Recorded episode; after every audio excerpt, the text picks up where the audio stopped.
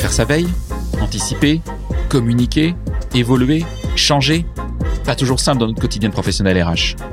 J'entends encore trop souvent, mais on n'a jamais fait comme ça. Cela m'a donné envie de vous, de nous aider et à voir notre métier RH différemment. Bienvenue donc dans On n'a jamais fait comme ça, le podcast de ceux et celles qui font avancer la profession ressources humaines, de ceux et celles qui nous proposent, à nos RH, des solutions pratiques et concrètes. Je suis Florent Le Tourneur, fondateur de We Feel Good, agence marque employeur et communication RH. Merci d'avance de votre fidélité. Si ça n'est pas encore fait, abonnez-vous pour ne pas rater les prochains épisodes. J'espère d'ailleurs que cet épisode ouvrira pour vous le champ des possibles et vous donnera envie de faire bouger les lignes RH dans votre entreprise. C'est parti et bonne écoute. Juste avant de démarrer, je vous parle de WeRecruit, premier partenaire de ce podcast. WeRecruit, c'est le logiciel ATS qui optimise l'expérience de tous les acteurs d'un recrutement. Candidats, recruteurs et managers. WeRecruit offre l'ensemble des outils indispensables pour les recruteurs. Suivi des candidatures, site carrière, extension de sourcing, vivier et bien plus encore. Hautement personnalisable, vous pouvez le paramétrer selon l'organisation de votre entreprise, votre manière de recruter, mais aussi selon les spécificités de chaque recrutement. Ce qui est top avec eux, outre un service support hyper réactif et 100% en France, c'est qu'ils innovent en permanence. Par exemple, depuis quelques jours, ils ont lancé le module de demande de recrutement qui vous permet, en tant que RH, de valider et de suivre l'historique des demandes des managers. Je vous recommande chaudement d'aller voir leurs offres. La très grande majorité de leurs clients est très satisfaite et fidèle. N'hésitez pas à cliquer sur le lien dans la présentation de cet épisode pour découvrir WeRecruit. Bonjour à toutes et à tous. Aujourd'hui, je suis heureux d'accueillir Aurélien. Bonjour Aurélien. Bonjour Florent. Voilà, en fait, suite à des échanges avec des invités précédents, et même plusieurs auditeurs en privé, euh, un sujet est revenu régulièrement plusieurs fois sur la table. Comment, en tant que professionnels euh, des ressources humaines, pouvons-nous contribuer à la politique RSE de notre organisation? Alors aujourd'hui, donc pour parler de tout ça, j'ai le plaisir de recevoir Aurélien Olivry, cofondateur de l'agence Déclic, sur On n'a jamais fait comme ça dans nos superbes locaux à Rennes. Merci une nouvelle fois Aurélien d'avoir accepté mon invitation. Pour commencer, Aurélien, j'aimerais bien revenir sur ton parcours. Avant l'agence Déclic, que faisais-tu? Quelle est ton histoire? Qui es-tu? Très bien, merci Florent pour l'invitation et je suis ravi d'être là euh, avec toi aujourd'hui. Alors avant l'agence Déclic, qu'est-ce que je faisais? Eh bien, euh, j'étais euh, toujours focus sur l'intérêt général, puisque la RSE c'est l'intérêt général dans le monde de l'entreprise. Eh bien, j'étais dans les collectivités locales. Je suis un ancien fonctionnaire territorial. D'accord. C'est assez voilà, rare dans le monde de l'entrepreneuriat, mais c'est pas du tout antinomique et ce fil rouge, c'est vraiment l'intérêt général pour moi puisque dans, dans mes postes en, en, en collectivité, j'ai pu euh, eh bien, être au service de la population, au service euh, d'un territoire.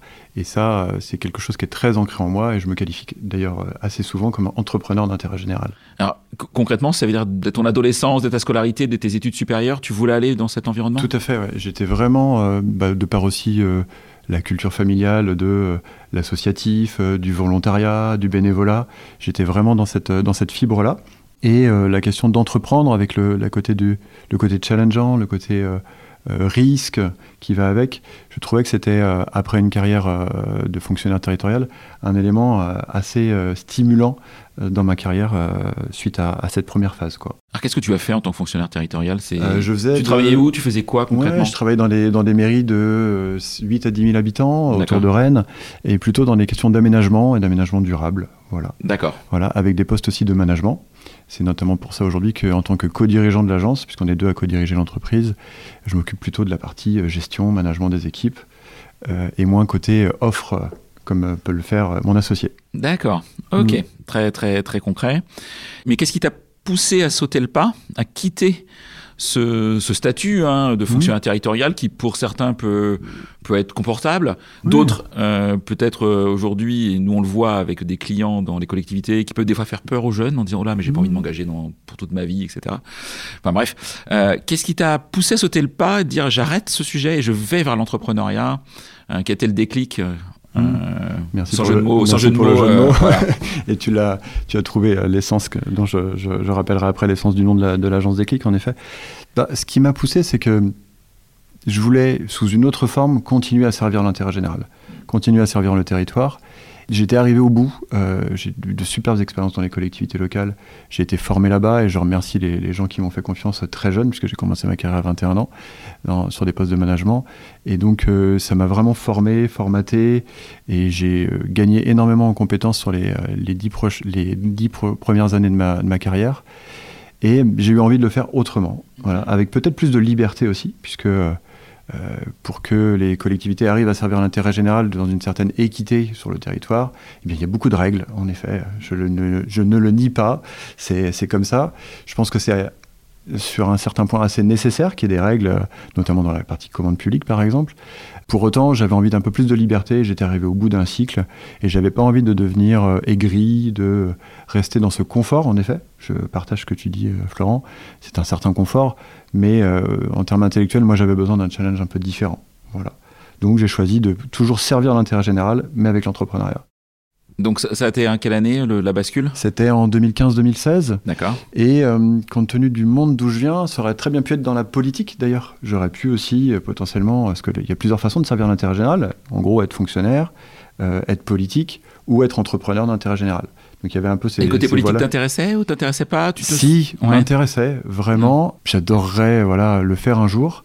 Pour autant, je pense que c'était pas le bon timing pour moi. J'étais pas prêt, tout simplement.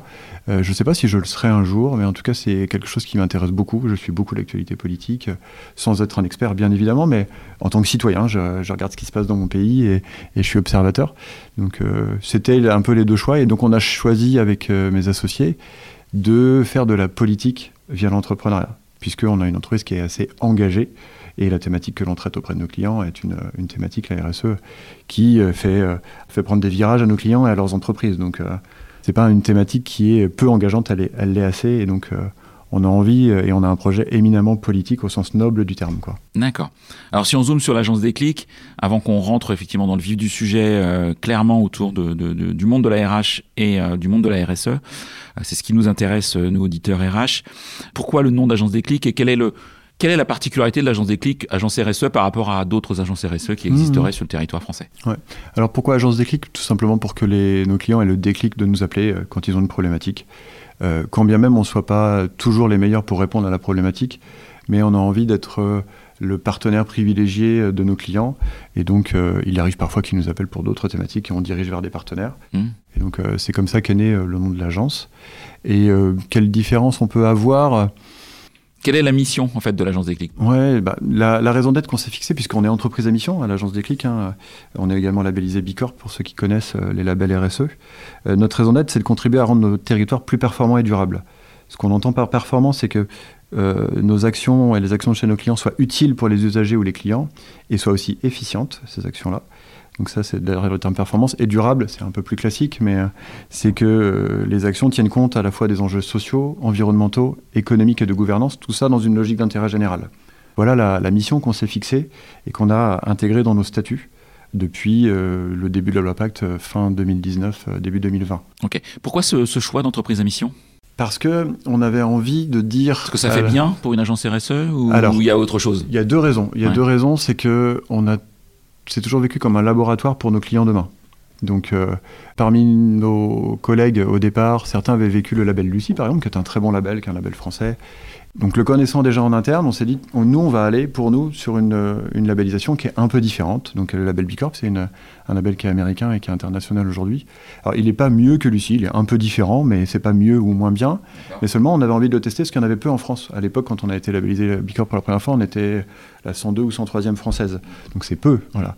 Alors c'était relativement facile pour nous, puisqu'on était une petite boîte de service avec peu d'impact. Donc euh, ça nous a permis d'entrer dans le label, de le comprendre et de le vivre sur nous-mêmes.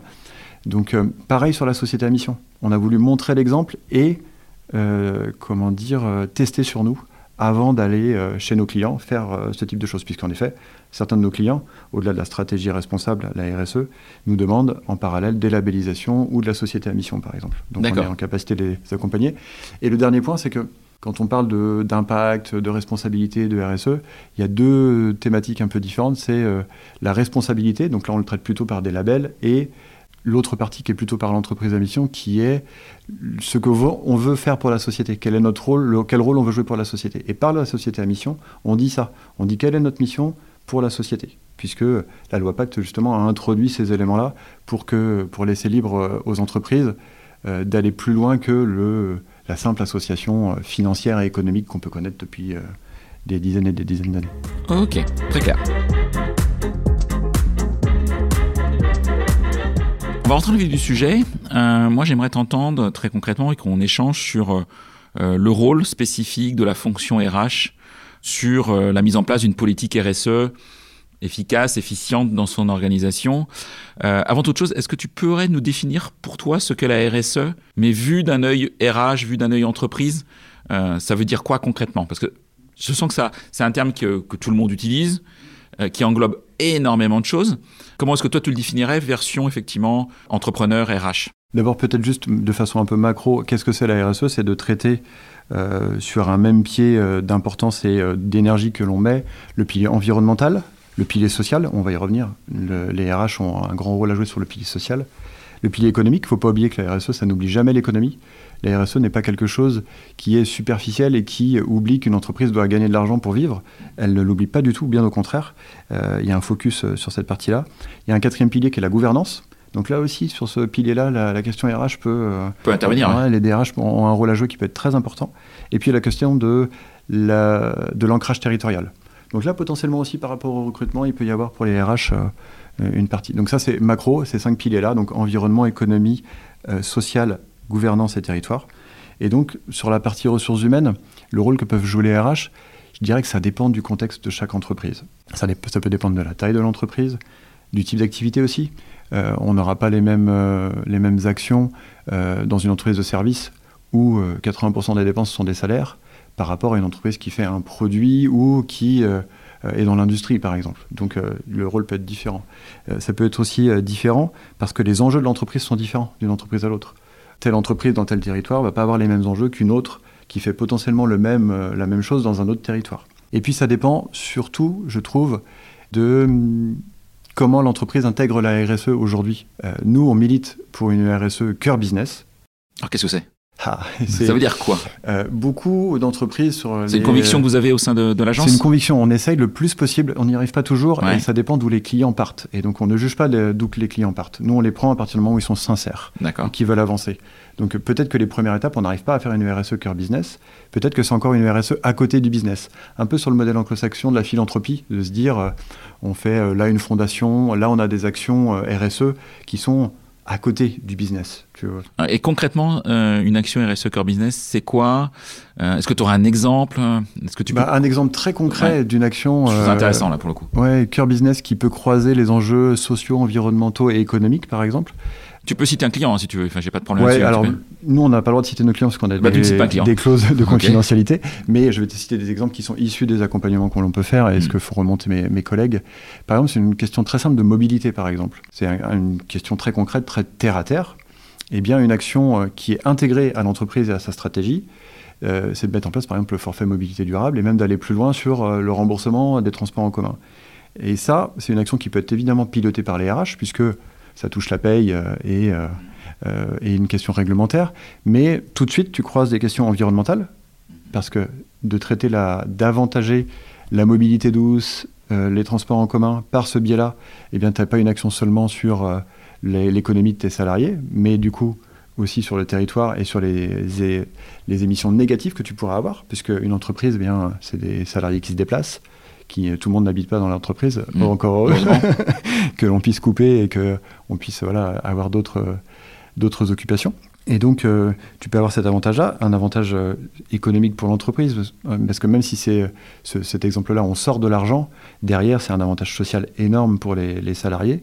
Donc, tu peux avoir des actions très concrètes comme ça qui croisent les différents sujets. Et justement, la RSE, elle est gagnante et elle est cœur business quand elle croise différents enjeux et différentes thématiques et qu'on ne reste pas de façon euh, silotée. C'est un peu le risque, notamment plus, par rapport à la taille de l'entreprise, plus elle grossit, plus... Euh, et euh, ça peut être le risque pour les RH qui nous écoutent de se dire, bah moi je vais m'occuper que du pilier social.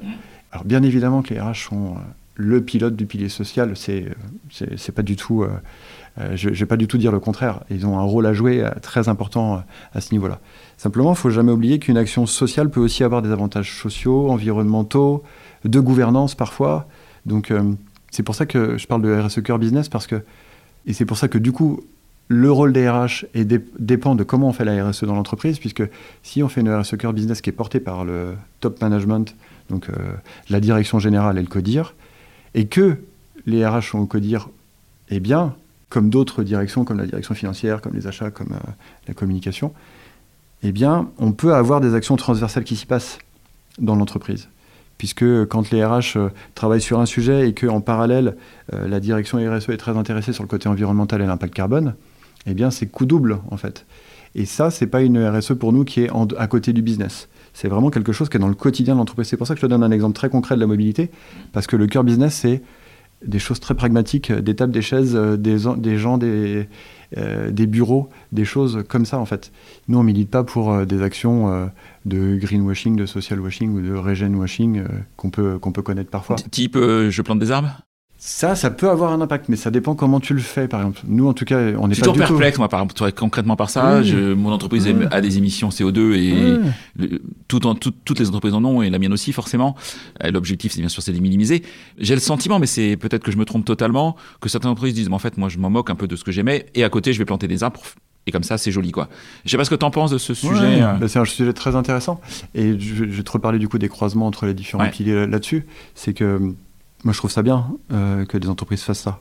D'accord. Qu'il y ait des, des offres de services pour ça. Euh, mais toujours dans une logique, euh, je mesure, je fais mon bilan carbone, je Mhm. sais où j'en suis, Mhm. je réduis au maximum, et après je compense.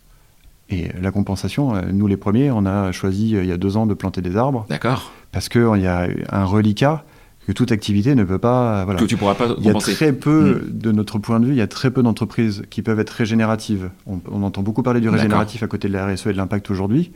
Euh, c'est très bien la question régénérative, mais il y a très peu qui peuvent l'être nativement. C'est surtout les gens qui bossent en agriculture ou dans les milieux naturels qui peuvent du coup compenser par leur métier. Dire, par leur métier, ils ont des, des, de- des, comment, des externalités positives qui compensent le négatif directement. Mais même une boîte de service de 25 personnes qui a quasiment zéro impact n'est pas capable d'avoir zéro. Donc nous les Mais donc, du coup, vous, vous plantez des arbres, sur, pour, sur mon exemple, et, et ma marotte du moment, là. Ouais. Vous, vous, plantez des, vous plantez des arbres, mais vous faites pas que ça. Non. C'est ça, ça le sujet. Et C'est que vous avez plein d'autres actions et in fine, Mhm. oui, parce qu'on n'est pas à zéro, on va aller euh, travailler avec telle ou telle organisation pour euh, pour Tout à euh, fait. pour, Et- pour aller vers vers un zéro quoi. Exactement. Et c'est pour ça que je peux reboucler avec l'exemple que je te disais sur la mobilité, qui peut dans un premier temps, euh, dans l'entreprise, être vu comme un avantage social. On le fait pour un avantage social. Mais du coup, l'impact environnemental, il est direct, puisque tu baisses tout de suite tes émissions de CO2. Nous, on l'a vu très concrètement dans notre exemple aussi. On a notre bilan carbone qui a baissé en équivalent temps plein et en équivalent euh, chiffre d'affaires grâce au forfait mobilité durable. Et on est une toute petite boîte. hein. Donc euh, j'imagine sur les grosses boîtes que ça peut donner. Donc euh, c'est pour ça que c'est intéressant le croisement. Et euh, pour s'agissant de la compensation, tu peux aussi imaginer du coup des compensations qui sont différentes. Planter des arbres, c'est une bonne chose si tu as mesuré, réduit au maximum et que ton reliquat, tu le fais, tu le compenses comme ça. Donc ça, c'est une très bonne action et, j'encourage les entreprises qui ont envie de le faire à le faire. Et tu peux avoir aussi des compensations qui, sont, qui vont un peu plus loin et qui croisent à différents enjeux. Nous, par exemple, cette année, on va faire notre compensation avec une entreprise qui s'appelle Terre à Terre et qui, en fait, aide l'agriculture à transitionner.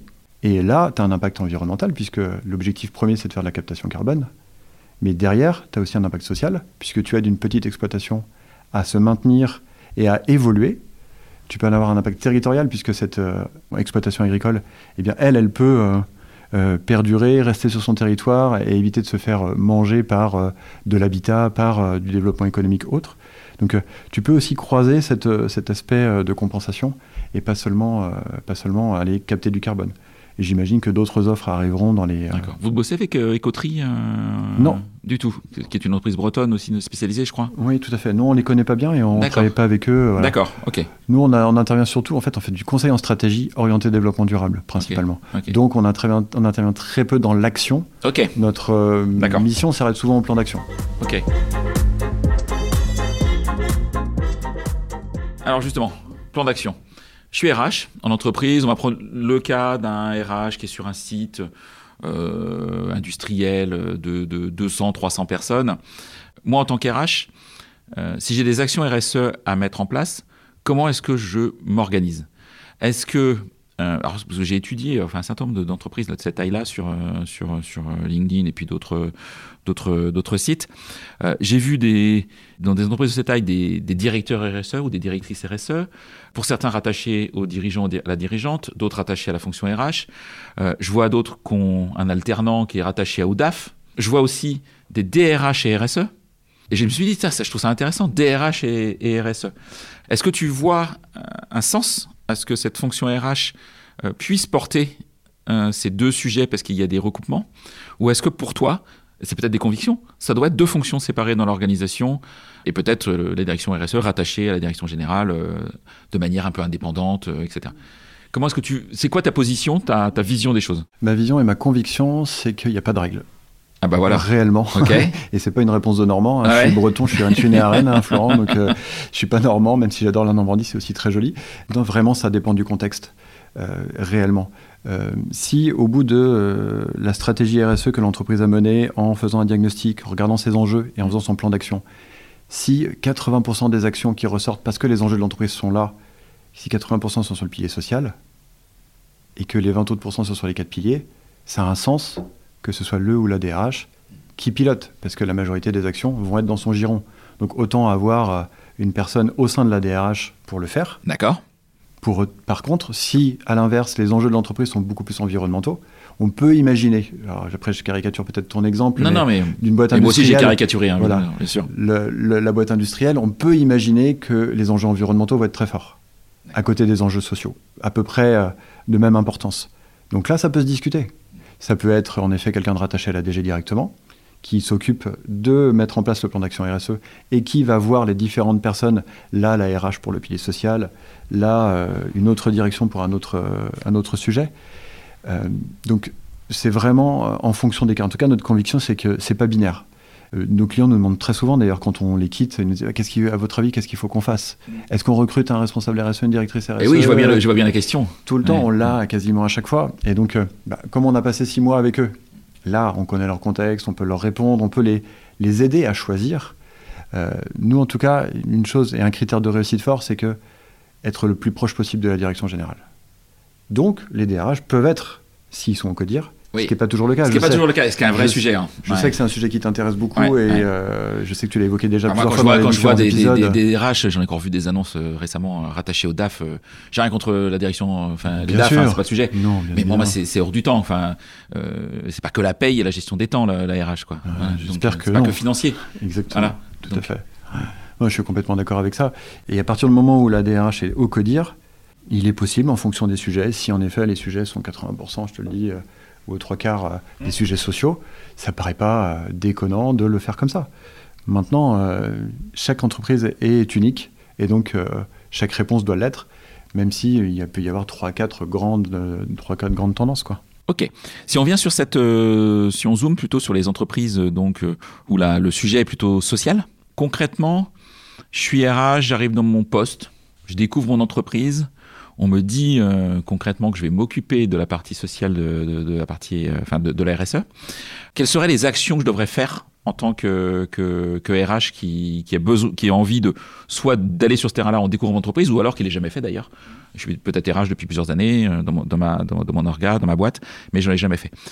Ce serait quoi les, les 3, 4, 5 étapes, les 3, 4, 5 tips que tu donnerais à un RH pour dire, OK, tu veux aller là-dessus, voilà moi ce que je te conseille mmh. Euh, prendre connaissance bien évidemment au préalable du plan d'action RSE et euh, de voir euh, où en est ce plan d'action RSE pour pas revenir rajouter des choses tout de suite. Donc quand on arrive dans une entreprise, c'est bien de prendre le pouls, d'aller interroger, et justement d'aller interroger les personnes clés de l'entreprise et de façon assez diversifiée. Aussi bien un salarié qui est par exemple dans une industrie sur la chaîne et savoir s'il a entendu, ne serait-ce qu'entendu parler de, du plan d'action RSE ou pas, et s'il en a entendu parler sur quel sujet, et en général, pour ce niveau de, comment, de salariés, c'est très souvent des sujets RH, justement. Donc c'est pour ça que je conseillerais au RH d'aller interroger un panel de personnes On appelle ça en RSE les parties prenantes. Il n'y a pas qu'en RSE d'ailleurs qu'on utilise ce terme-là, mais en RSE c'est utilisé comme ça. Et les parties prenantes de l'entreprise sont intéressantes à aller interroger dans leur singularité.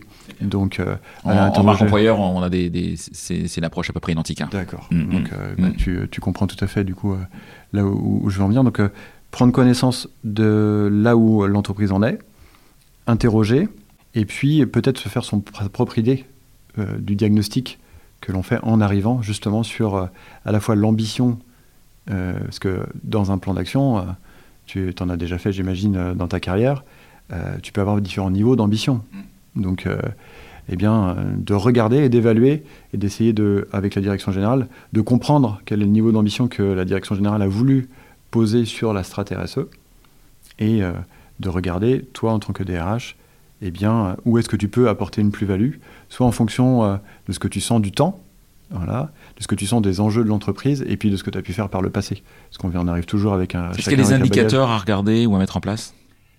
Oui, euh, sur le niveau social, euh, les classiques euh, que tout le monde, que tous les RH connaissent, hein, sur les accidents du travail, sur les arrêts de travail, sur l'ensemble de ces questions. Bien évidemment, l'égalité femmes-hommes. Et je conseillerais aux RH de ne pas attendre d'être obligé de le faire pour le faire, hmm.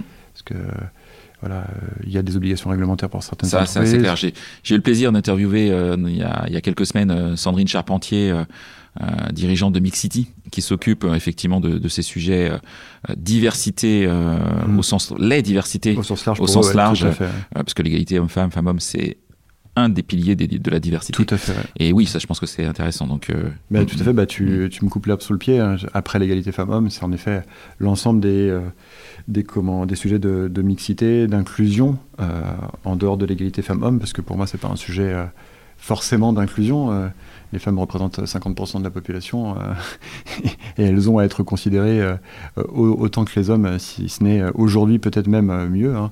Il y a la, question des quotas notamment qui fait débat dans les, dans les codires. moi, je suis pas fan des quotas de base. Je fais juste le constat que ça marche là. Voilà. Donc, sans être fan de la façon de le faire, on voit au moins que le résultat est là dans les entreprises. Donc, après, je ne vais pas citer les statistiques qui disent que des entreprises qui sont très mixtes dans leur gouvernance sont bien plus performantes aussi c'est quand même dommage de se priver de la moitié des talents. Euh, donc, euh, et les talents, ils sont aussi bien masculins que féminins. Mais en effet, tous les sujets d'insertion, d'inclusion des différentes euh, populations, ça, ce sont des sujets éminemment responsables, éminemment RSE, d'aller regarder ces questions. Que vous regardez, vous, avec, avec, nos clients, en effet, en fonction des enjeux et du diagnostic qu'on a pu faire, parce qu'en général, on commence par un diagnostic, hein, un peu comme je l'ai fait là, quand je t'ai décrit l'arrivée du DRH dans la boîte. Ensuite, on regarde les enjeux de l'entreprise, avec elle, on priorise les enjeux. Euh, entre son niveau de performance et euh, l'importance de l'enjeu par rapport à son écosystème. Et c'est comme ça en fait que tu définis les enjeux prioritaires.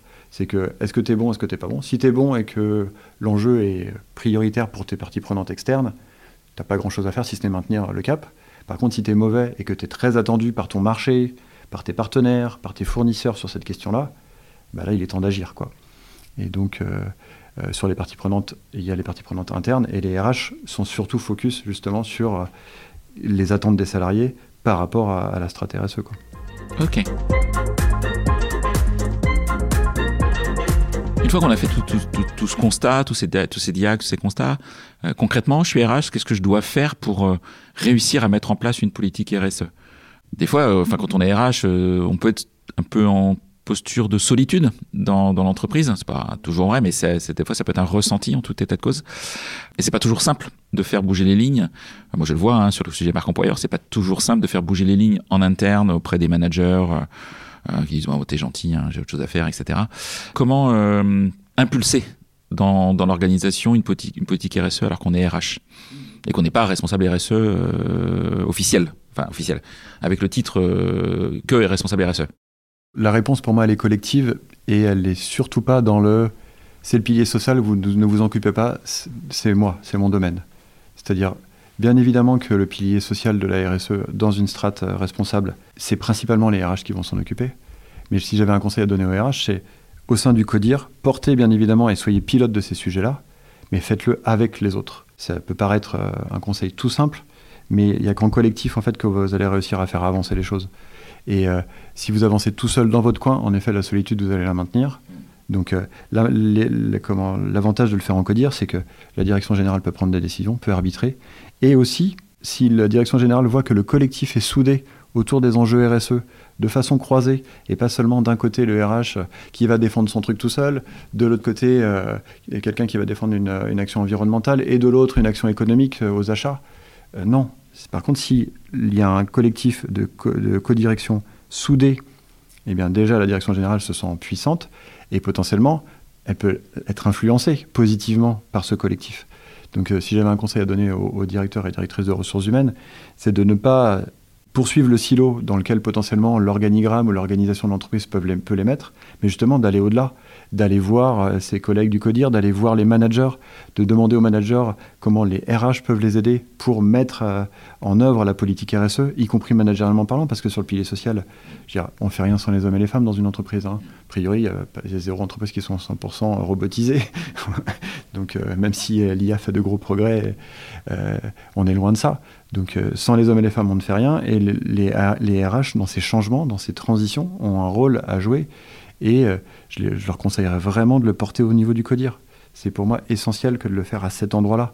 Euh, sinon, on continue à faire euh, soit chacun dans son coin, ou même à côté du business. Donc, pour le faire au cœur business, il faut que ce soit au niveau du CODIR. Ok, ok. Alors, je vais revenir sur la RSE et la marque employeur. Tu imagines bien que ça m'intéresse. Parce que quand j'écoute ce qui se lit, ce qui se dit autour du sujet RSE et marque employeur, certaines personnes avancent que la RSE est au service de la marque employeur d'autres qu'elle est un levier de marque employeur, voire même une partie de la marque employeur. C'est quoi ton avis? Mon avis, c'est que c'est pas une partie de la marque employeur, qu'il faut euh, faire une stratégie RSE quoi qu'il arrive, qu'on ait des problématiques de recrutement de marque employeur, mais que bien évidemment, ça nourrit la marque employeur. Et puis pas que la marque employeur d'ailleurs, ça nourrit aussi euh, le commerce, la communication de l'entreprise. Voilà. Mais à condition pour moi de le faire dans ce sens-là. C'est-à-dire, c'est pas la marque employeur qui doit euh, dire euh, faites une strat RSE. Alors peut-être que dans les diagnostics de marque employeur que tu peux faire chez tes clients, en effet, tu te dis là vous n'avez pas de démarche de stratégie RSE qui est bien définie à notre goût. On ne pourra pas s'en servir telle qu'elle est. On, peut, on a d'autres leviers, donc on va se servir des autres leviers.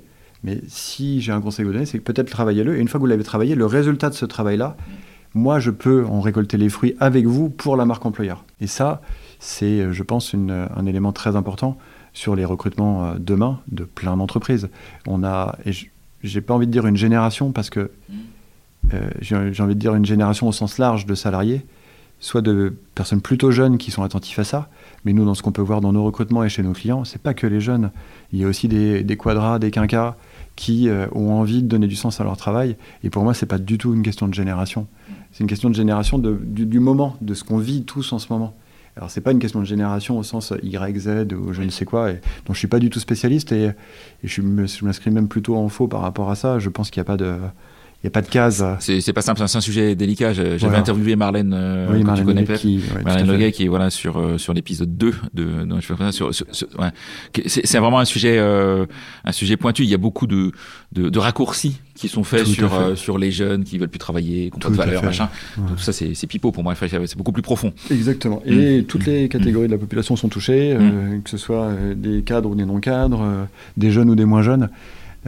mais c'est évident que dans plein de boîtes euh, cette question de comment tu transformes la strat RSE et les, et les résultats de cette strat RSE pour la marque employeur. Et là, la marque employeur, bah, c'est comme pour la com en fait.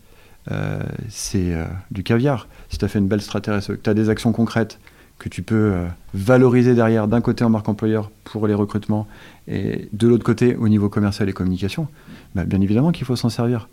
moi, plus une boîte responsable, moi je suis content quand une boîte responsable fait encore plus de business, parce que c'est-à-dire qu'elle a un impact positif qui est encore meilleur. Et en général, ce qu'on peut constater, il y avait une étude de France Stratégie qui date un peu, de 5-6 ans maintenant, qui dit qu'il y a plus de 13% de performance économique pour les entreprises responsables. Parce qu'en fait, tu, enclenches des choses vertueuses. Là, tu le dis pour les recrutements. C'est un, secteur clé aujourd'hui, euh, la question du recrutement et de la marque employeur, pour plein d'entreprises. Eh bien, si, si ces entreprises-là ont une démarche RSE qui donne des résultats concrets et dont les gens en interne peuvent parler, j'imagine que d'aller faire parler les gens en interne de ce qui se fait dans la boîte en termes de marque employeur, c'est très intéressant. Bah, c'est la clé de la, réussite pour les recrutements, là, mais pour demain, le business aussi, pour le commerce. Ok. En marque employeur, il existe des, alors, j'ai pas utilisé le mot label parce que c'est pas aussi profond que ça, mais euh, en tout cas des, des, des, certifications type Great Place to Work, etc. Euh, bah nous, typiquement, on est une entreprise à mission, on a une fondation, euh, on peut mettre, on a mis en place la semaine de 4 jours, enfin tout un tas de choses, mais on n'a pas de label RSE. Euh, c'est pas qu'on n'y bosse pas, c'est qu'on n'a pas de label. Euh, à ton avis, on fait fausse route? Est-ce que, que tu penses qu'on devrait avoir un label?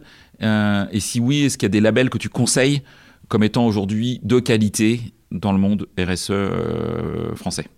Euh, la question des labels, elle est intéressante par rapport à l'écosystème dans lequel chaque entreprise peut être. Comment les prospects en fait vont venir juger vos offres? C'est ça la question euh, aujourd'hui, c'est comment tu continues à faire des partenariats ou du commerce avec des personnes qui commencent à regarder précisément ces choses-là. L'avantage du label, c'est que tu as quelqu'un d'extérieur qui vient regarder tes pratiques et qui met un coup de tampon dessus. Après, dans les labels comme RH, comme les labels RSE, il y a différents niveaux euh, d'ambition, de précision. Euh, j'en ai cité deux en introduction tout à l'heure en parlant de Lucie et de, de Bicorp. Il y a celui de l'AFNOR aussi, et il y en a d'autres que j'oublie peut-être, sectoriels par exemple, qui peuvent être très pertinents. Donc là aussi, il y a la question du secteur aussi. Il y a les labels généraux que je viens de citer, les trois principaux, hein, c'est Lucie, Bicorp et, AFNOR. Euh, d'autres qui sont plus sectoriels ou sur des, types d'entreprises. Ça dépend si c'est demandé par tes clients. si c'est pas demandé par tes clients et que tu es déjà sûr de ce que tu fais en interne. Est-ce que c'est demandé par les salariés? Tu penses que ça, a un impact pour les salariés? Euh, Ça peut. Ça peut, en termes de marque employeur, être utile aussi. Euh, je te le cache pas parce que, bah, comme on l'a dit, on le répète depuis le début, tu as le pilier social. Et si tu as des bonnes notes dans le label sur le pilier social, bah, c'est que tu as des bonnes pratiques. Mm. Voilà. Donc, euh, oui, ça commence à être regardé par les salariés. Donc, sur la marque employeur, c'est aussi important. Mais je pense que pour l'instant, c'est encore majoritairement regardé par les clients potentiels, par les prospects. Et euh, ça dépend de combien de fois dans l'année, en gros, ça t'est demandé d'avoir un label. Là, on va vers euh, un changement de réglementation au niveau européen, et du coup, une pression réglementaire qui va arriver, qui va commencer à cadrer les choses et à pouvoir à permettre en fait aux entreprises de se comparer les unes aux autres. Un cadre qui, qui va permettre ça. Donc on, commence à rentrer euh, grâce sur les, à différents, sur les différents piliers de la RSE Tout à fait. Et notamment sur la question du carbone et la question sociale et de gouvernance, euh, du modèle d'affaires aussi, du modèle économique. Donc sur toutes ces, toutes ces questions-là, la CSRD, c'est comme ça que ça s'appelle, euh, cette directive européenne qui vient de tomber, hein, juste au début de l'été, euh, elle était en réflexion depuis longtemps, et du coup, elle va changer beaucoup de choses, elle va baisser le seuil des obligations RSE de, des entreprises de 500 à 250 salariés maintenant. Donc le, le plancher va descendre très très fortement. Donc là aussi, on voit une pression. On parlait de l'entreprise à mission tout à l'heure avec la loi Pacte qui encourageait les entreprises à le faire sans obligation. Là, c'est plus contraignant. Donc en fait, sur la question de label, pour finir de répondre à ta question, tu peux avoir la pression de tes prospects ou de tes candidats et tu as la pression réglementaire qui arrive. Donc bah, peut-être qu'aujourd'hui, même si tu n'as pas d'obligation réglementaire, de faire une labellisation, ça peut te permettre demain d'être plus à l'aise pour répondre aux obligations réglementaires parce que tu auras déjà fait un exercice de euh, mise en place d'un diagnostic, d'un audit et résultat de cet audit-là. Donc tu te seras mis en ordre de marche, même si le label ne va pas être directement connecté à la réglementation. Tu as déjà des, choses qui, sont, auront été travaillées dans l'entreprise. Donc euh, moi j'encouragerais les entreprises qui veulent avoir un temps d'avance à le faire euh, prochainement. Mais comme toute démarche en fait de progrès, puisque la RSE c'est une démarche de progrès, donc le label peut te permettre de progresser. Si je prends notre exemple, la première fois qu'on a été labellisé, labellisé Bicorp il y a 5 ans, avant même d'avoir le label, alors qu'on était une petite boîte de 10 à l'époque, on a dû progresser pour avoir les 80 points, les fameux 80 points de ce label-là. On n'avait pas réussi à l'avoir d'entrée. Et donc, euh, on a mis en place des choses. Six mois après, on s'est présenté dans le label avec des, choses qui ont progressé. Et du coup, on a pu l'obtenir.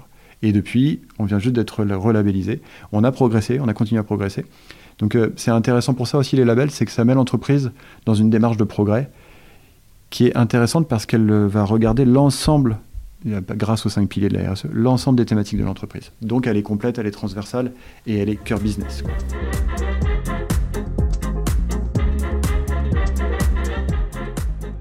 Le temps tourne. Euh, juste je me suis l'agence des clics.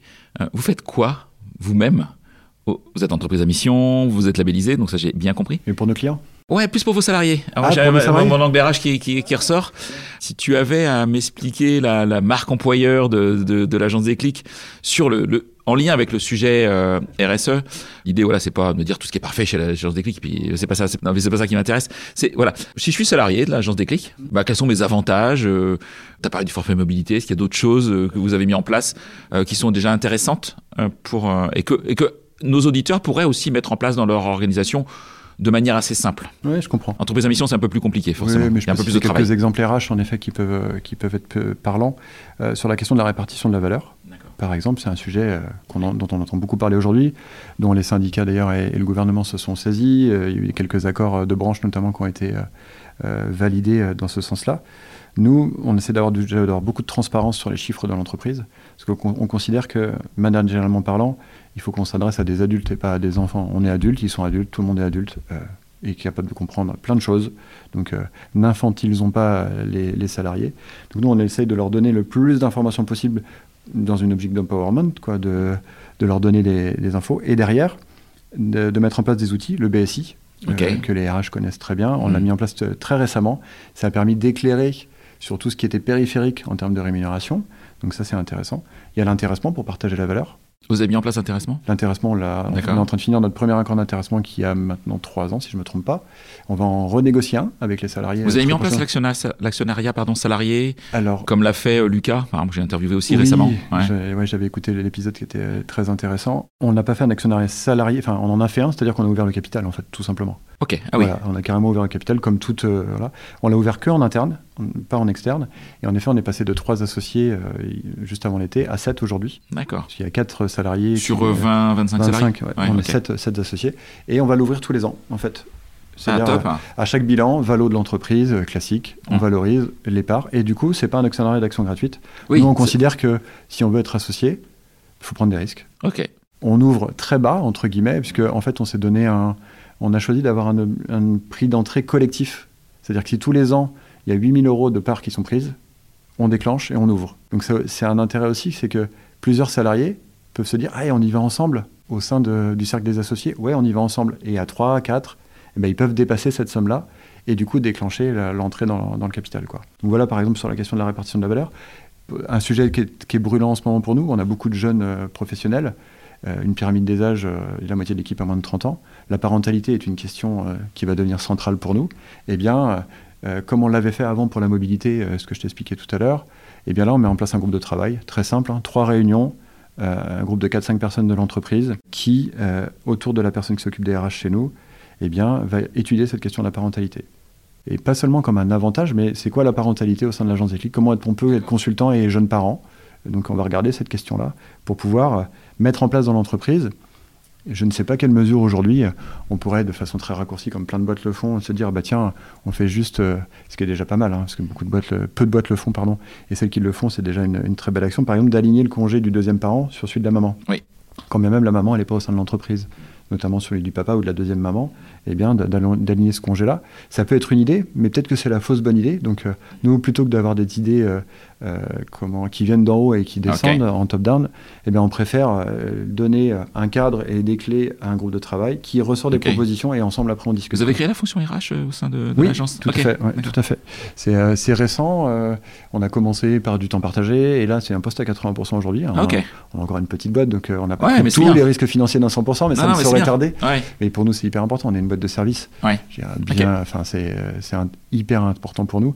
Donc, euh, focus, en fait, recrutement, marque employeur et euh, accompagnement de la montée en compétences des salariés. Quoi. Ok, merci, euh, merci. Ça, c'est vraiment très, très clair et très pratique. Un peu de prospective pas toujours simple, hein, ce, sujet de la prospective, j'en ai vraiment très très conscience, mais comment vois-tu évoluer la problématique RSE au sein des entreprises ces prochaines années? Est-ce que le réchauffement climatique va avoir un impact? Enfin, j'en sais rien. Moi, je, regarde avec mon œil de un peu de, moins sachant, beaucoup moins sachant que toi sur la RSE. quelles sont les évolutions que tu vois dans le futur euh, à, ce que tu vois arriver en fait, hein, qui va nous concerner? Je pense que ce qu'on vit au niveau euh, de notre société aujourd'hui, on l'a vécu sur plusieurs épisodes. Euh, je ne vais pas rappeler les gilets jaunes, qui est quand même la conséquence d'une action pour l'environnement à l'origine d'une taxe carbone euh, qui était peut-être pas la bonne solution, mais qui était déjà un pas en avant. Et, euh, on a une réaction sociale qui était très certainement normale, en fait.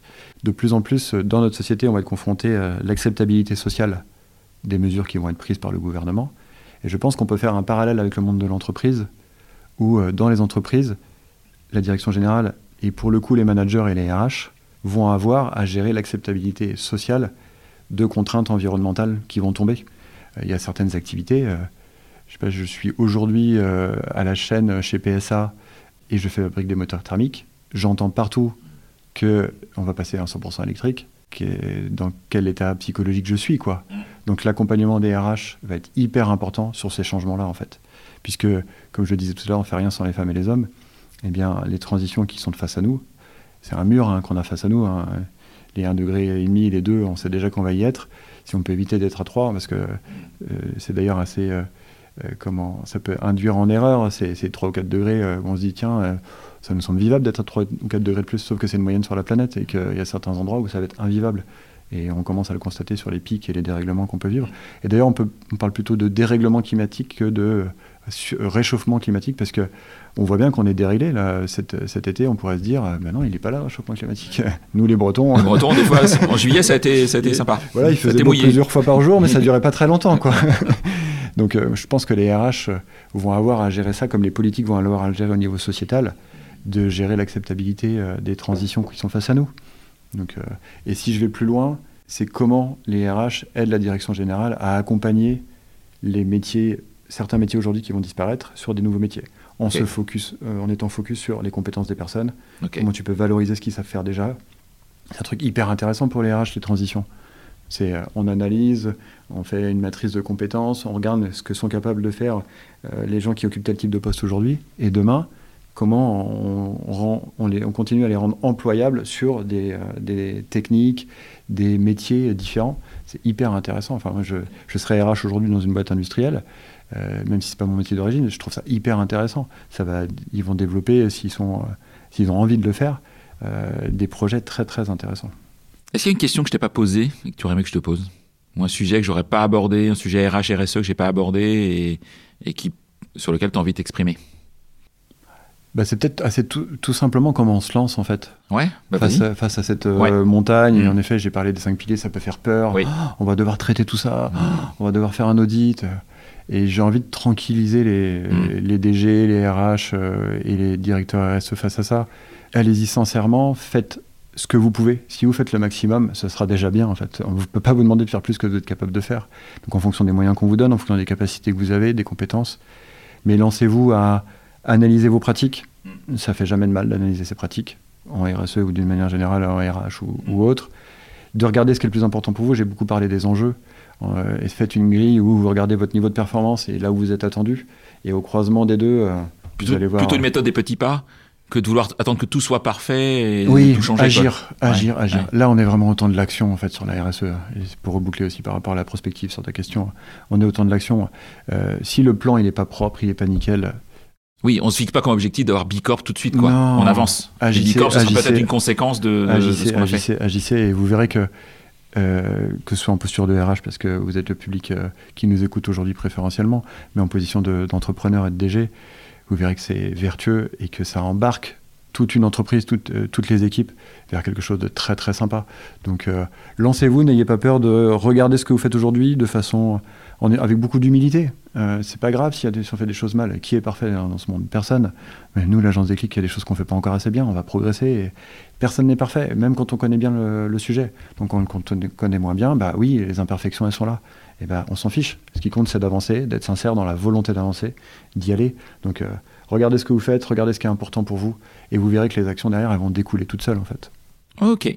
Pour finir en beauté, est-ce qu'il y aurait une, une autre solution RH euh, que tu recommanderais à, à, nous RH pour travailler autrement et lutter contre le on n'a jamais fait comme ça Ouais, euh, c'est pas forcément une solution en tant que telle, c'est un exemple que je trouve très intéressant euh, que Make Sense a fait. Je sais pas si vous connaissez Make Sense, mais je vous invite à aller, aller voir ce qu'ils font et peut-être à les interviewer puisque Florent, tu as interviewé énormément de monde, donc c'est très très intéressant ce qu'ils font, notamment sur un sujet qui nous nous intéresse, mais sur lequel on n'est pas mûr. Quand je disais que personne n'était parfait, nous on n'est pas mûr encore pour faire ça. C'est la détermination de la rémunération par les pairs. Et ils ont en fait un travail de fond, mais de malade, vraiment. Allez voir ce qu'ils font c'est euh, vraiment très très un sujet intéressant. Ouais. Donc je serais, je serais content d'avoir justement une interview pour avoir du coup le, le Rex. Non, on les connaît de loin en fait. D'accord, euh, ok. Bon, j'essaierai de les contacter. Mais ils sont, ils sont, en tout cas, ce qu'ils ont affiché est, vraiment très très intéressant. Ils ont poussé le, curseur, ils ont réfléchi à tout. C'est assez puissant sur le papier et de ce que j'ai pu entendre, ça fonctionne. Donc euh, c'est très très intéressant. Donc plutôt un exemple, voilà, make sense sur comment ensemble, entre pairs, on définit la rémunération de chacun. Quoi. Ok, merci. Est-ce que tu aurais un podcast à nous recommander, euh, un podcast que tu écoutes régulièrement, alors qui peut être sur tout sujet, hein, c'est pas forcément RH, mmh. euh, ou un épisode de podcast que tu aurais écouté euh, récemment et qui t'a marqué? Bah, Moi, j'aime bien les entrepreneurs responsables, ah. paradoxalement. Ah bon? Eh bien, j'aime bien Alexandre Mars, pour ceux qui le connaissent. Et il fait des interviews qui sont assez dans l'intimité. Et euh, j'ai beaucoup aimé, par exemple, ce qu'il a fait, celle qu'il a faite avec Emmanuel Faber. Je vous la conseille. D'accord. Bah, je mettrai le lien, de toute façon, dans le descriptif du, du, podcast. Une bonne heure. Et, euh, et, ce que fait Alexandre Mars est, très chouette. D'ailleurs, il a écrit quelques bouquins aussi, euh, au-delà du podcast. Donc, tu, lu, tu, lis ces livres J'ai lu un de ses bouquins, ouais, euh, qui était très très intéressant. Donc je perds le titre là, j'ai une mémoire de poisson rouge, je suis désolé, sinon je te l'aurais donné, mais je te le pas donnerai plus tard. Mais euh, oui, c'est c'est assez intéressant ce qu'il fait. ouais. Ok. Merci. Et si besoin, comment nos auditeurs peuvent te contacter? Comment est-ce que tu es joignable Euh, S'ils ont envie de creuser avec toi Si vous le avez envie de creuser, LinkedIn si vous voulez, ou sinon. euh, Donc, Aurélien Olivry. Voilà, o toute 2 façon, l i v r y Voilà, c'est comme ça que ça s'écrit. Tu, tu réponds. T'es- Je réponds à mes messages. D'accord, euh, t'es ouais. quelqu'un d'éduqué, poli, qui répond aux messages. Ouais, ouais, j'essaye le plus Ouais, possible. Voilà, le plus possible. et- Mais en général, il n'en reste pas de non lus. euh, voilà. Donc, euh, les non-lus, si- c'est les, c'est les spams commerciaux, je dis pas moi. Voilà, exactement. Voilà. Même si la messagerie LinkedIn, si je peux envoyer un message en même temps, s'il vous plaît, je sais que tu es un fervent défenseur aussi. Non, non, mais je suis d'accord avec toi. Elle est assez pourrie. Voilà. Très clair. Donc euh, l'outil est fantastique pour le reste, mais ça, si vous pouviez l'améliorer à LinkedIn, ce serait top. Ok, ben un grand grand merci. C'est vraiment c'est terminé là pour ce pour ce bel épisode. Euh, je suis je suis vraiment ravi de t'a- de t'avoir eu avec euh, avec moi et, et de ton expertise. RSE, je suis, je suis assez, euh, je suis assez impressionné, donc euh, c'est chouette. Merci à tout le monde de l'avoir écouté, de l'avoir suivi euh, en entier, et puis euh, bah, je vous dis à bientôt pour euh, pour une nouvelle, un nouvel épisode, pardon, de On n'a jamais fait comme ça. Merci Florent.